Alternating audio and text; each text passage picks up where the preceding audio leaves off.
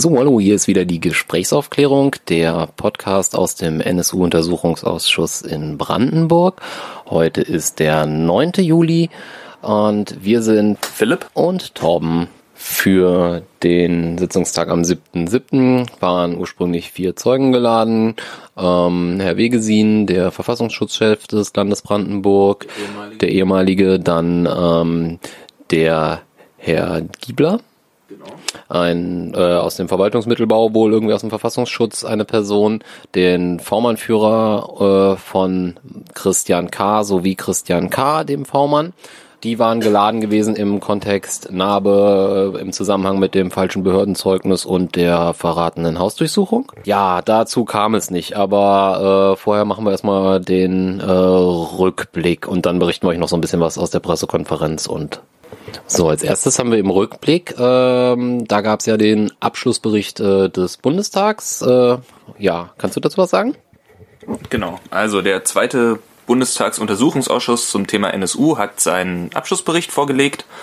Den werden wir auch verlinken. Und dazu gab es nochmal eine Debatte im Bundestagsplenum, wo würde ich jetzt mal sagen, alle, alle Parteien ihre jeweils schon bekannten Positionen vorgetragen haben. Interessant wird noch, ob, wie es weitergeht, ob es noch einen, in der nächsten Legislaturperiode nach der Wahl nochmal einen neuen Untersuchungsausschuss gibt und in, wenn ja, in welcher Form. Also ob das nochmal ein NSU-Untersuchungsausschuss wird oder ich glaube, die Linke hätte gerne einen Untersuchungsausschuss Terrorismus und Geheimdienste oder Rechts Rechtsterrorismus und Geheimdienste. Ähm, wie sich das die anderen Parteien vorstellen, ist mir gerade nicht ganz klar. Da wird sich vielleicht auch informell schon über die Sommerpause irgendwas zurechtruckeln, wenn nicht gerade alle mit Wahlkampf beschäftigt sind. Und äh, dann werden wir mal schauen, wie es dann nach der Konstituierung des neuen Bundestags da weitergeht. Ansonsten eine, die, eine Abgeordnete von der CDU, die Frau Jurissen, Jurissen, ist mir in ihrem Beitrag im Plenum etwas negativ aufgefallen, indem sie halt begann in, äh, und die Polizistin Michelle Kiesewetter erwähnt hat als Opfer und die anderen neun Opfer des NSU dann eben nicht mehr namentlich, sondern äh, nur noch so verallgemeinert als ja äh, die neuen Kleinunternehmer. Das ist was, was öfter passiert, auch in den Medien, dass halt sozusagen das eine deutsche Opfer Namen bekommt und die anderen sozusagen so subsumiert werden. Und das ist was, was man, glaube ich, vermeiden sollte. Einfach weil das sozusagen schnell den, den Eindruck schafft, dass es da eine, eine Wertigkeit gibt. Und die wollen wir halt eigentlich nicht haben.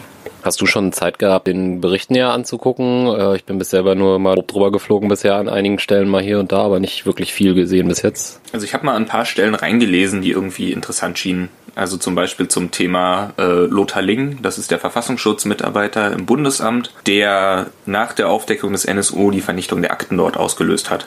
Und da gibt's dann, wird er über, glaube zwei Seiten oder so zitiert, wo er sozusagen seine Begründung vorlegt oder vortrug, äh, warum er das getan hat. Eben um, sagt er da auch so, um sozusagen zu verhindern, dass nach diesen äh, V-Mann-Akten dann dauernd gefragt wird bei der abzusehenden öffentlichen Untersuchung des NSU-Falls. Weil er wollte sozusagen seinem, Ar seinem Amt die Arbeit und die äh, unerwünschten Fragen ersparen, die da entstehen konnten. Aber jetzt ermittlungsmäßig ist da gar nichts weiter rumgekommen. Weißt du da nochmal irgendwie was? Da wurde doch irgendwie eine Strafanzeige erstellt oder sowas. Mm, ja, gegen den Herrn Lingen lief auch ein Verfahren. Ich glaube, im Rahmen dieses Verfahrens hat er diese Aussagen gemacht. Oder? Nee, gemacht hat er die im Rahmen des NSU-Verfahrens beim GBA, glaube ich. Aber es lief auch ein Verfahren bei der Staatsanwaltschaft Köln wegen äh, genau dieser Aktenvernichtung. Das wurde aber kurz nachdem er im Bundestag ausgesagt hat, äh, eingestellt, das Verfahren. GBA nochmal zur Erklärung, Generalbundesanwaltschaft oder genau. Generalbundesanwalt. Das sind die, die das, äh, das NSU-Verfahren führen als Staatsanwaltschaft. Ja, das war, glaube ich, so zum Bund alles oder haben wir da noch irgendwas? Ja, man, also man kann halt noch erwähnen, der Bericht ist ein Riesenkonvolut, das sind irgendwie 1700 Seiten. Also allein ungefähr 150 Seiten zum Thema Ralf Marschner, Bundesverfassungsschutz, Quelle Primus der eben so als lokale Neonazi-Szenegröße in Zwickau das NSU-Trio mutmaßlich sehr stark unterstützt hat, unter anderem durch Jobs in seinen Firmen. Er hatte eine Baufirma, er hatte verschiedene Neonazi-Szeneläden und war sozusagen als Quelle des Verfassungsschutz Verfassungsschutzes direkt dran an den Leuten und hat, so heißt es zumindest, nie darüber berichtet. Zu Brandenburg und zu Piatto ist, glaube ich, also Carsten Schipanski, die äh, Quelle Piatto, äh, ist, glaube ich, nicht so viel enthalten. Ich habe da nur mal kurz durchgesucht nach dem Namen. Ich glaube, das meiste dazu wurde in der letzten Legislaturperiode äh, in dem Bericht behandelt. Aber da gibt es sicherlich noch viel zu lesen. Dann kommen wir in die anderen Bundesländer. Da war in Hessen nochmal eine größere Anhörung. Da war Volker Bouffier, der jetzige Ministerpräsident und damalige zu dem Zeitpunkt, zu dem er befragt wurde, war er damals Innenminister des äh, Landes Hessen und hat da in dem den Mord an Halit Yozgat im Internetcafé, an dem ein Verfassungsschutzmitarbeiter anwesend war zum Zeitpunkt des Mordes, der sich dann nicht als Zeuge gemeldet hat, äh, nochmal ausgesagt. Da gab es nämlich ähm, intern innerhalb des Innenministeriums oder äh, seitens äh, von ihm, glaube ich, sogar direkt einen Sperrvermerk, weswegen das äh, LKA die ähm, Verfassungsschutz V-Personen nicht verhören durfte, auch nicht anonymisiert oder sowas, also so gar nicht. Die V-Person, die der, die der Herr Temme als äh, V-Mann-Führer im Verfassungsschutz geführt hat, konnten halt von der Polizei, die in diesem Mordfall ermittelte, äh, nicht verhört werden.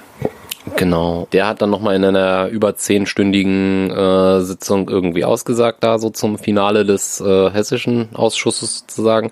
Und ähm, ich glaube aber so richtig ergiebiges äh, Neues ist da jetzt nicht raus, äh, raus, rausgekommen.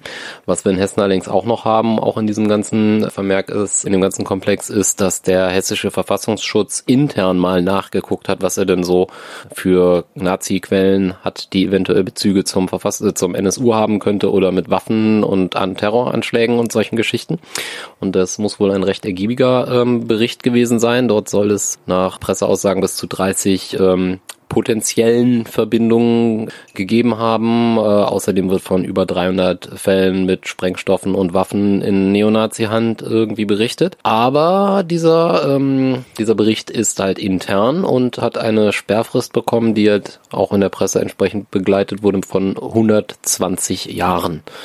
Das heißt also 2134 darf dann diese Akte geöffnet werden. Das wäre soweit erstmal das, was wir dazu haben. Dann haben wir noch ähm, zum Prozess was. Ja, der Prozess, also der NSU-Prozess in München, der nähert sich weiter schleichend dem Ende. Also man war, glaube ich, zuletzt immer noch mit den Anhörungen der Sachverständigen beschäftigt. Es wurden vor kurzem nochmal sozusagen Räume reserviert äh, im Gericht in München für äh, bis, glaube ich, August 2018. Aber viele Beobachter rechnen damit, dass der Prozess wahrscheinlich Ende des, dieses Jahres irgendwie dann doch mal zu Ende geht. Da würde ich euch auf einen Mitschnitt von einer Veranstaltung mit Fritz Burschel verweisen. Da werden wir einen Link dazu tun. Das Radio FSK hat das oder die freien Radios haben das ins Netz gestellt und Fritz Burschel, der für Radio Lotte Weimar und für die Rosa-Luxemburg-Stiftung und für NSU Watch den Prozess begleitet, der ist da ein sehr kundiger Beobachter, dem man da gut zuhören kann und der sozusagen den aktuellen Stand mal wieder referiert und so die Abgründe, die sich da auf, auftun. Dann gab es im letzten Monat auch äh, eine weitere Ratze bei einer weiteren äh, Neonazi-Struktur. Diesmal, also durch den, angeordnet durch den Generalbundesanwalt und ausgeführt unter anderem von der GSG 9. Also äh, schon recht groß aufgezogen. Und zwar richtete sich das gegen eine Gruppe, die nennt sich Europäische Aktion und ist ein ja, internationales Netzwerk. Ja, das ist halt so ein Zusammenschluss aus äh, Holocaust-Leugnern. Unter anderem war es äh, gegründet worden von einem ähm, Bernhard Schaub und äh, Rigolf Henning werden in diesem Zusammenhang genannt als Akteure, ähm, beides Holocaust-Verleugner. Und wenn man sich die Videos so auf YouTube anschaut, die zumindest von dem Herrn Schaub da sind, ich habe mir da mal drei Stunden gegeben, dann findet man so ziemlich alles ähm, an Verschwörungstheorien, was man so in den rechten Ecken kennt. Also ich glaube Chemtrails und äh, Impfen war mir nicht untergekommen. Ansonsten war so ziemlich alles dabei. Sehr absurder, sehr gruseliger Kram, nahezu vollständig durchzogen von in Deutschland äh, juristisch äh, justiziablen Aussagen. Ähm, kann sich jeder nicht mal seinen Teil dazu denken. Die kommen eigentlich aus der Schweiz, oder? Dieser Bernhard Schaub ist Schweizer selber, genau. Und in, in Deutschland scheinen die vor allen Dingen in Thüringen irgendwie stark zu sein. Und da haben, das können wir auch verlinken, da haben sozusagen Thüringer Antifa-Strukturen auch schon länger davor gewarnt, dass sie jetzt halt auch so einen so einen Aktionismus entwickeln und halt so Wehrsportcamps und irgendwelche Übungen in Wäldern veranstalten. Das scheint auch der Hintergrund zu sein, warum jetzt dann auch die GSG 9 mit dabei war, weil sozusagen für auch sozusagen für Holocaust-Leugnung kommt die eher nicht, sondern die kommt eigentlich bei Waffen und. Äh du hast halt auch in den, in den Vorträgen diese ganze Argumentationsschiene, die von den Reichsbürgern gefahren wird, halt auch mit drin. Also ähm, und ich denke, dass sich da auch innerhalb der Polizeibehörden seit der Schießerei von den Reichsbürgern auf Polizisten durchaus da irgendwie so ein bisschen die Sensibilität äh, verändert hat. Ja, so hoffen wir es. Ja, genau. Da packen wir euch auch noch eine ganze Menge Link rein. Gibt schön, gibt natürlich auch da wieder sehr viele äh, äh, gute äh, Recherchen von Antifas. Äh, unter anderem aus dem Antifa-Infoblatt hat man da auch schöne Artikel. Packen wir irgendwie euch äh, unter dem Stichwort europäische Aktion unten noch in die Links rein. Dann kommen wir mal zu unserer Sitzung. Geplant war für die heutige Sitzung ähm, die Ladung von vier Zeugen. Äh, einmal dem ehemaligen Verfassungsschutzchef des Landes Brandenburgs, Heiner Wegesin, äh, unter dem damaligen Innenminister Schönbohm von der CDU äh, eingesetzt worden einem Verfassungsschutzmitarbeiter Giebler, irgendwo so aus dem mittleren Verwaltungsbau ähm, des Verfassungsschutzes. Ja, und dann natürlich noch ähm, die beiden, die tatsächlich gehört wurden, allerdings unter Ausschluss der Öffentlichkeit, ähm, nämlich den äh, V-Mann-Führer mit dem Tarnnamen Max Sandmann sowie den durch ihn geführten V-Mann, von dem wir jetzt schon viel gehört haben, Christian K. Das Ganze allerdings, wie gesagt, dann unter Ausschluss der Öffentlichkeit. Genau, Christian K. ist der, von dem wir auch in der letzten Sitzung ja schon sehr viel gehört hatten. Er war sowohl derjenige, der vom Brandenburger Verfassungsschutz als Quelle für ein Behördenzeugnis benannt wurde, was sich dann als falsch herausstellte. Da ging es um äh, einen möglichen Täter für, die, für den Brandanschlag der nationalen Bewegung. Und Christian K. ist auch derjenige, der eine Razzia der Polizei gegen die Potsdamer Neonazi-Szene verraten hat, nachdem ihm sein, sein V-Mann-Führer Max Sandmann darüber informiert hat. Und da gehen ein bisschen die, die Meinungen auseinander, ob das sozusagen der weitere Verrat in, in die Neonazi-Szene erwünscht war vom Verfassungsschutz oder ob das eher ein Betriebsunfall war. Äh, das ist so eine der Dinge, die, die jetzt irgendwie noch aufzuklären sind. Das Problem war nur, zumindest bis irgendwie zum, zum Vortage der Sitzung, dass von diesem Christian K. nichts zu hören war und man eigentlich davon ausgehen musste, dass er nicht kommt. Und daraufhin die ganze Sitzung auf der Kippe stand, weil die Idee war, von Christian K. ausgehend die Leute in der Hierarchie nach oben zu befragen. Und wenn dann sozusagen das unterste Trittbrett fehlt, dann geht das halt nicht. Ja, und auf dieser, äh, aufgrund dieser Sachen ging war halt echt unklar, ob es losgeht, wie es losgeht und ob wann es für uns irgendwie losgeht. Ähm, deswegen sind wir auch im Prinzip zum, zum Start des Ausschusses eigentlich dann morgens äh, da gewesen. Ähm, der war natürlich dann ja, wie auch erwartet war, nicht öffentlich. Es, gab in der Einladung ja die, ähm, den Hinweis, dass es um 13 Uhr öffentlich würde. Das ist es dann auch nicht geworden. Dann gab es im Laufe des Tages irgendwann zwischen 11 und 12 die Information, dass wir um 15 Uhr eine Pressekonferenz ähm, sehen werden und dass es da weitergeht. So hatten wir die Möglichkeit, uns das am Landtag mit dem anderen Journalisten in wartender Position sozusagen anzuschauen, was dann da vor sich ging. Wir kommen ja zumindest hier aus der Gegend und hatten jetzt keine weite Anreise, aber es waren halt auch irgendwie Leute aus Baden-Württemberg da, die haben dann schon ein bisschen in die Röhre geschaut, einfach weil die Informationspolitik von Seiten de, äh, des Landtags da halt auch nicht besonders gut war. Also die Information, dass der, dass der äh, V-Mann Zeuge irgendwie nicht, nicht greifbar ist, die kam am Donnerstagabend oder Freitag früh in der PNN. Donnerstagabend, ja. Im Internet. Und äh, am nächsten Morgen gab es dann aber irgendwie Hinweise, dass das wohl um neun irgendwie äh, doch Ausschusssitzung sei. Und dann, naja gut, saßen wir da halt eine Weile rum. Irgendwann kam diese PM, äh, dass es dann um 15 Uhr eine Pressekonferenz gab. Und die gab es dann tatsächlich auch dankenswerterweise halt auch immerhin um 15 Uhr. Der Ausschussvorsitzende Herr Ruprecht hat das noch eingeleitet mit, äh, ja, lieber, er hätte die Pressekonferenz halt lieber gemacht nach dem Abschluss der Befragung, über die er ja nicht hätte berichten können in der Pressekonferenz. Und äh, das wäre sicherlich gerade für die Journalisten, die halt an dem Tag noch irgendwas senden oder äh, schreiben oder veröffentlichen müssen, wäre das sicher nicht hilfreich gewesen, wenn die dann erst um, weiß nicht, 17 Uhr oder was stattgefunden hätte man plant sowas ja eigentlich. Also das war sowieso alles vom Ablauf alles ein bisschen komisch und dann sollte man wenigstens auf die Leute, deren ein bisschen Rücksicht nehmen, finde ich schon. Auch es ist halt ein öffentlicher Auf, äh, Ausschuss und es gibt nur die wenigen öffentlichen Teile und äh, da finde ich gehört sich das eigentlich. Ja, was wir dann noch über einen Tweet von ähm, Alexander Fröhlich mitbekommen haben, der für die PNN äh, den Ausschuss begleitet. Übrigens auch lesenswerte Artikel verlinken wir auch relativ regelmäßig. Guter Journalismus, den die PNN und äh, Tagesspiegel da machen, auch immer mal wieder hervorzuheben. Der hatte nämlich noch getwittert, offensichtlich äh, den Christian K. gesehen, dass er in einem äh, Torsteiner T-Shirt oder Torsteiner Bekleidung herumgelaufen ist. Genau, also spricht jetzt nicht dafür, dass sich der Christian K. irgendwie aus der rechten Szene gelöst hat nach seiner Enttarnung.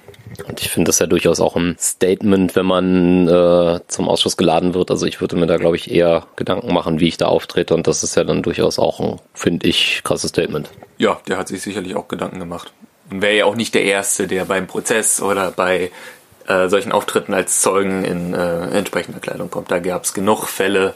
Vielleicht haben ja einige von euch auch schon die äh, Aufzeichnung der Pressekonferenz ähm, gehört, die wir auch vertwittert haben, noch von dem Tag. Ähm, wie kam es denn jetzt eigentlich zu der Ladung und dem Nicht-Erscheinen und äh, oder doch Erscheinen und so weiter. Das versuchen wir jetzt mal so noch so ein bisschen aufzudröseln. Also wir haben ja in der letzten Folge ähm, am Ende schon darauf hingewiesen, dass äh, es eben um diese vier Zeugen geht. Das konnten wir einer Pressemitteilung der SPD-Fraktion entnehmen, die sozusagen am Tag der letzten Ausschusssitzung, das war der zweite sechste, äh, veröffentlicht wurde, in der die Namen der vier Zeugen genannt wurden, inklusive Christian K. In der Pressekonferenz zu dieser Ausschusssitzung am 7.7. wurde dann gesagt, dass die Einladung per Einschreiben an den Herrn Christian K. am 20.06., also mehr als zwei Wochen nachdem feststeht, dass er da oder nachdem öffentlich war, dass er irgendwie Zeuge sein soll. Zur Post gegeben. Genau, ging dann erst zur Post. Auch zwei Wochen nur noch vor dem, vor dem eigentlichen Termin und wurde dann, lag dann irgendwie eine Woche auf der Post und wurde dann irgendwie zurückgeschickt und dann gab es nochmal einen Versuch, ihn einzuladen. Und das fruchtete halt alles nichts bis irgendwie Donnerstag. Was ja auch doppelt irgendwie blöd ist, ja, der, der, Ausschuss hat sich ja für die Formalien, um möglichst direkt mit der Befragung starten zu können, am, am Montag die letzte Woche ja auch schon getroffen. Also da hätte ja, also da finde ich es schon ein bisschen komisch, dass da nicht noch irgendwie mehr Druck gemacht wurde, den ranzuholen, oder? Es wurde ja vor allen Dingen auch ein, die Adresse wurde ja vor der Versendung dieser, dieser Vorladung geprüft durch einen Polizisten, was mich halt zu der Frage führt, warum dieser Polizist denn nicht die Einladung auch hätte zustellen können. Das ist ja ab jetzt wohl auch das geplante Prozedere. Das wurde dann in der Pressekonferenz so gesagt, dass in Zukunft die Einladung oder Vorladung durch die Polizei zugestellt werden. Dass eben sowas nicht mehr passiert. Das sind aber doch Dinge, die Sie sich auch als äh, Beratung oder als Expertise aus anderen Untersuchungsausschüssen schon mal irgendwie so gehört haben können, oder? Mit solchen Zeugen, dass das problematisch ist. Ja, wir hatten ja letztes Jahr im Winter eine Sitzung mit äh, den Vorsitzenden von vier anderen Untersuchungsausschüssen, wo es eben auch, glaube ich, gerade am Fall Toni S. um äh, renitente Zeugen und Vorladungen und Vorführungen und so ging. Also eigentlich hätte man da weiter sein können. Eigentlich hätte man, das ist nicht der erste NSU-Untersuchungsausschuss in Deutschland, das ist irgendwie der 13. oder so. Also da gibt es einen, einen großen Schatz an äh, Erfahrungen, die man hätte nutzen können. Hat man aber nicht. Ja, da gibt's ja auch noch dann das andere Spielfeld, was auch noch irgendwie so mit dabei ist, äh, was, wo, worum es jetzt auch immer noch seit knapp einem Jahr Diskurse gibt oder Diskussionen gibt, das sind wieder geschwärzte Akten. Also die Akten, die zu der Vernehmung der Zeugen äh, angefordert waren sind äh, ja auch am Abend vor der Vernehmung mehrere tausend Seiten aufgeschlagen und da haben wir ja auch eine problematische Schwärzungspolitik. Und wollen wir direkt jetzt den ja, Einspieler machen? Ich mal Frau Nonnenmacher ein, die äh, Abgeordnete der Grünen im Ausschuss, die ein schönes Beispiel hat für, sagen wir doch, sehr fragwürdige Schwärzung. Wenn wir zum Beispiel nach fünf Wochen einen Antrag stellen, ein bestimmtes Dokument herabzustufen und dann wird das bewilligt und es handelt sich um eine Presseerklärung des Generalstaatsanwaltes aus dem Jahre 2003, dann fragt man sich, nach welchen Kriterien eingestuft wird. Also da sehen wir weiterhin großes Optimierungs, äh, großen Optimierungsbedarf, um die Arbeit dieses Ausschusses wirklich nicht äh, zu behindern. Ja, das führte halt im, im, äh, weiteren Verlauf der Pressekonferenz auch zu der Frage, wo denn eigentlich das Problem ist, gerade beim äh, Ministerium für Inneres und äh, Kommunales, ob das eher sozusagen beim Minister anzusiedeln sei oder im Verwaltungsapparat. Und wir hören jetzt mal die Antworten von des Vorsitzenden Herrn Ruprecht und von Herrn Redmann von der CDU die sozusagen auf die Frage antworten, ob denn der Minister hinreichende Kompetenz in seinem eigenen Hause habe, um die vollständige und nicht zu stark geschwärzte Lieferung der Akten sicherzustellen. Also zuerst äh, Herr Ruprecht zur Frage, ob er den, den Eindruck hat, dass der Minister die entsprechende Kompetenz hat. Ich habe genau diesen Eindruck. Ich dazu noch ergänzen, also dass der Minister, als er im Ausschuss auch anwesend war, persönlich auf uns durchaus den Eindruck gemacht hat, dass er daran interessiert ist, dass hier der Ausschuss auch zu Ergebnissen kommen kann äh, und er gerade was so Schwärzungspraxis und dergleichen angeht, ähm, eine, eine deutlich abweichende Position hatte, von der die einige seiner Mitarbeiter hier zunächst vertreten haben. Und wir hören jetzt noch zum selben Themenkomplex die Statements von Herrn Schöneburg von der Linken, von Herrn Lüttmann von der SPD und von Frau Nonnenmacher von den Grünen es ist mitnichten so, dass wir sozusagen arbeitsunfähig sind aufgrund dessen, dass es hier sozusagen Schwärzungsprobleme gibt und Abgelieferungsprobleme gibt. Also so groß wird das Problem nicht ein. Ja, ich würde mich dem auch gerne anschließen wollen. Also zum einen ist es richtig, äh, wie Herr Redmann ausgeführt hat, sind wir überfraktionell und äh, insgesamt der Meinung, dass hier bei den Zulieferungen in den Geheimschutzraum nachgebessert werden muss. Aber alle Akten, jetzt auch die, die jetzt noch nachgeliefert werden, waren natürlich im Drehbuchverfahren auch ungeschwärzt für die Abgeordneten einsehbar.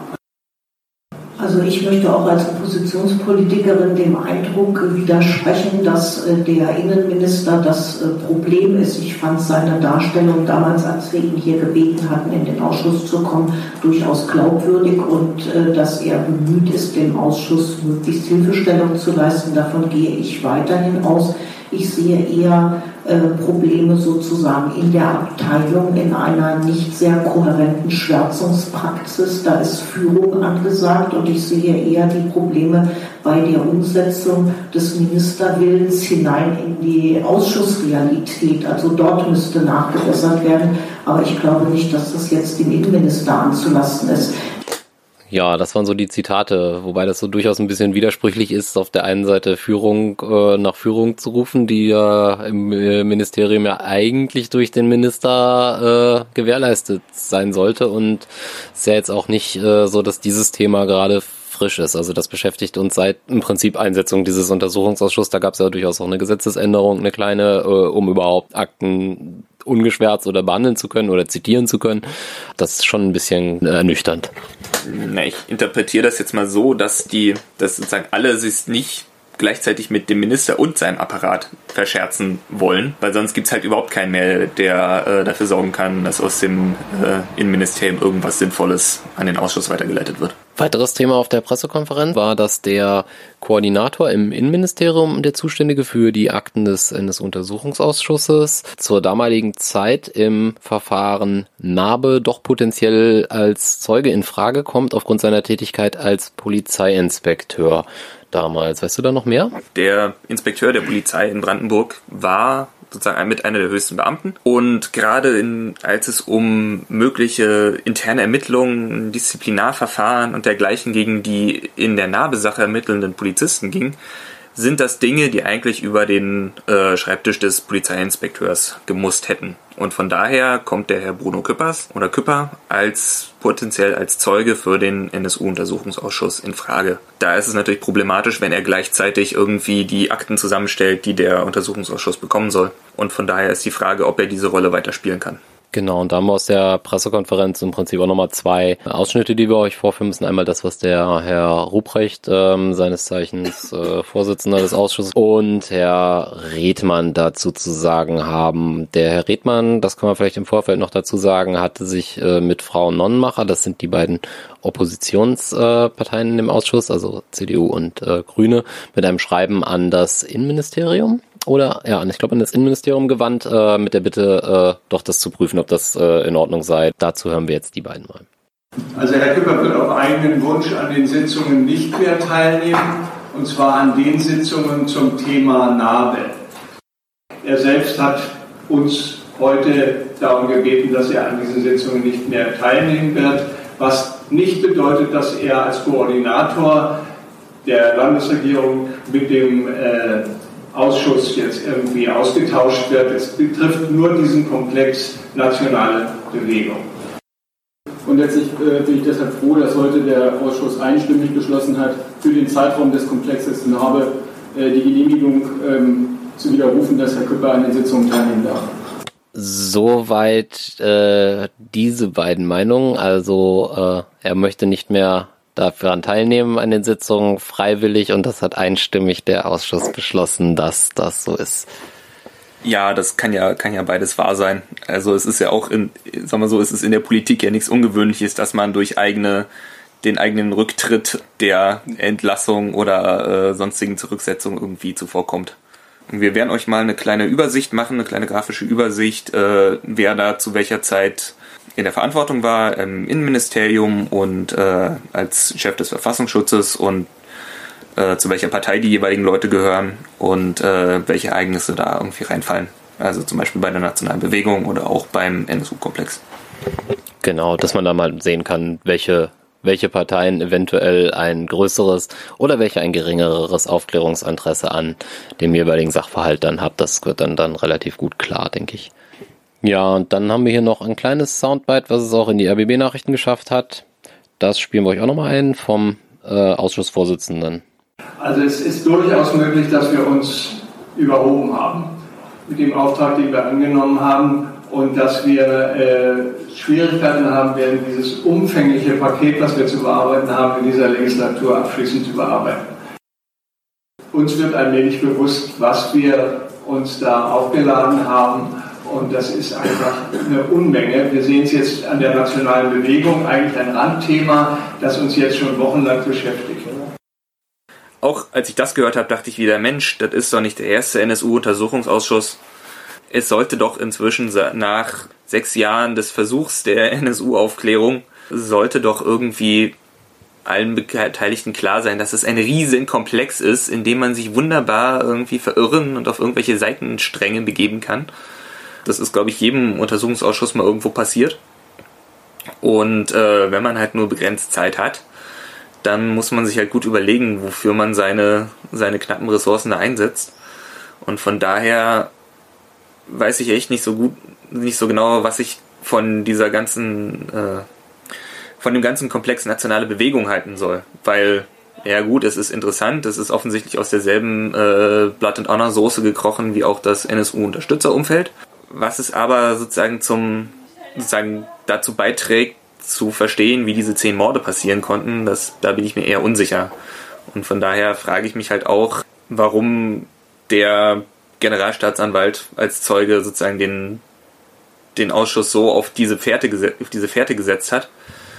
Und wo inzwischen ja eigentlich auch klar wird, dass seine These, es habe die nationale Bewegung nie gegeben und das sei keine Ahnung, irgendein ein reines Verfassungs Verfassungsschutzprojekt, ähm, dass sich das wohl auch eher nicht halten lässt.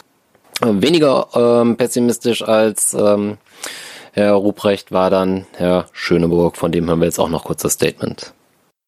Also ich bin da nicht ganz so pessimistisch wie der Ausschussvorsitzende. Ich glaube, dass wir zwei Themen abschließend äh, behandeln können. Das ist einmal dieses Narbegeflecht, äh, würde ich sagen, und dann die ganzen Sachen, die mit NSU direkt zu tun haben, mit dem äh, Fall Schimanski. Und das werden zwei zentrale Themen sein, weil da gibt es so viele Parallelen und Kontinuitätslinien auch hin zu den sächsischen Vattenana-Strukturen, die wir jetzt schon feststellen. Insofern würde ich auch dem widersprechen, dass Narbe ein sekundäres äh, Phänomen ist. Äh, wir haben im Rande von Narbe mittlerweile festgestellt, dass die Zähnegrößen äh, Potsdams, Brandenburgs, Blatt und Anna Funktionäre, die direkten Strukturverbindung haben nach Sachsen und eben zu, zu Jan Werner, zu äh, Leuten, die direkt in das Industrietrio gruppiert waren. Und deswegen äh, bin ich da der Meinung, dass wir eine ganze Menge hervorheben, äh, herausarbeiten können und mit diesen zwei Komplexen dann auch wirklich ähm, das Wesentliche unseres Untersuchungsauftrages abdecken. Ja, warten wir es ab. Wir werden das weiter begleiten und äh, mal schauen, wie viel da noch sozusagen rumkommt. Genau. Die nächste Sitzung ist im September, Anfang September. Da würde ich aber auch angesichts der aktuellen Erfahrungen von der vorgestern dringender empfehlen, im Zweifel lieber selber nochmal nachzuschauen, weil es nicht ganz klar ist, ob die beiden Zeugen, die heute nicht gehört wurden, zwischendurch nochmal nachgehört werden. So mein Eindruck, was das Engagement und Sommerpause, Wahlkampf und alles angeht, würde ich jetzt mal nicht drauf wetten, dass das irgendwie da noch eine vorgezogene Sitzung gibt, aber durchaus im Raumbereich des Möglichen wäre es. Also schaut auf jeden Fall nochmal auf unserer Seite vorbei ähm, oder beim Ausschuss vor allem. Ja, im Ausschuss oder bei NSU Watch Brandenburg. Die nächste reguläre Sitzung ist auf jeden Fall für den 8. September terminiert. Dann kommen wir jetzt noch, dann haben wir noch einen Veranstaltungshinweis. Genau, und zwar am 18.07. wird in Potsdam im Freiland äh, ein Buch vorgestellt, und zwar Unter Sachsen, herausgegeben von Matthias Meissner, dem Tagesspiegeljournalisten, und von Heike Kleffner, die ja auch schon das äh, das äh, Generation Hoyerswerda Buch rausgegeben hat. Und da in dem Buch Unter Sachsen haben sie halt äh, viele, viele Beiträge zu den sächsischen Verhältnissen äh, gesammelt und damit ja auch schon ähm, kleine Kontroversen in Sachsen ausgelöst. Oder zumindest heftige Abwehrreaktionen von äh, CDU und allem, was rechts davon wohnt. Ja, wie immer gilt, wenn ihr selber irgendwie noch Veranstaltungen habt, ähm, von denen ihr möchtet, dass wir sie irgendwie erwähnen, schickt's uns zu. Ähm, twittert uns an, schreibt uns eine Mail, gsa.to. Da findet ihr eigentlich alles, was ihr wissen müsst. Ansonsten auf Twitter gsa BB und ähm, ja, vielleicht das nächste Mal wieder aus einer Sitzung mit Zeugen, mit öffentlichem Teil ähm, oder mal gucken, ob wir eventuell nochmal ein Interview dazwischen schieben. Da planen wir auch noch ein bisschen was. Wir kämpfen immer noch mit der Technik an diversen Stellen, aber ähm, da kann ich vielleicht jetzt auch nochmal ein großes Danke sagen an äh, die verschiedenen technischen Menschen, die so im Hintergrund da irgendwie uns äh, Dinge abnehmen, Podseed, äh, Org für das Hosting der Files und ähm, Systeme, die, die jetzt irgendwie unsere Hoster werden für das WordPress. mal schauen, ob wir das jetzt, wollen wir das alles umstellen. Genau, aber auch Audiotechnik müssen wir mal gucken, wie wir da weiter vorwärts machen. Aber auf jeden Fall allen Dank allen den Menschen, die noch so mithelfen. Und natürlich auch allen, die uns irgendwie zuhören. Ja, natürlich, selbstverständlich. Ja, das wäre soweit dann eigentlich von uns und damit äh, verabschieden wir uns. Genau. Ähm, Tschüss macht's und gut. Auf Wiederhören. Bis zum nächsten Mal.